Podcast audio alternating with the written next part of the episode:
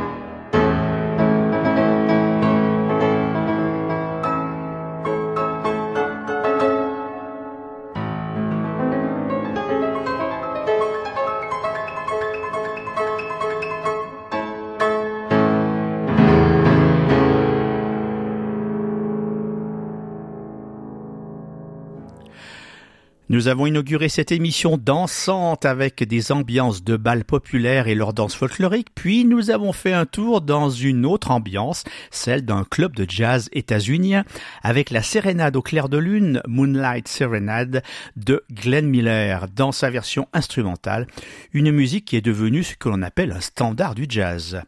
Suivait un boléro non jazzique qui nous faisait revenir en Europe sous les doigts du pianiste néerlandais Arthur Schunderwerd, c'était le boléro en do majeur opus 19 de Frédéric Chopin, interprété sur un piano forte d'Ignace Pleyel de 1836. Instrument contemporain de Chopin donc, Chopin qui y a peut-être posé ses doigts. Et vous avez peut-être découvert que Chopin n'a pas composé que des valses et des mazurkas, sur lesquels il paraît d'ailleurs difficile de danser, pas plus que sur son boléro. En revanche, ce qui va suivre, nous avons tant aimé faire tourner notre cavalière avec. Imaginez-vous, il y a quelques années, au cours de ce qu'on appelait une soirée aussi dansante qu'insouciante. One, two, three o'clock, four o'clock, rock. Five, six, seven o'clock, eight o'clock, rock. Nine, ten, eleven o'clock, twelve o'clock, rock. We're gonna rock around the clock tonight. Put your glad rags on, join me home. We'll have some fun when the clock strikes one. We're gonna rock around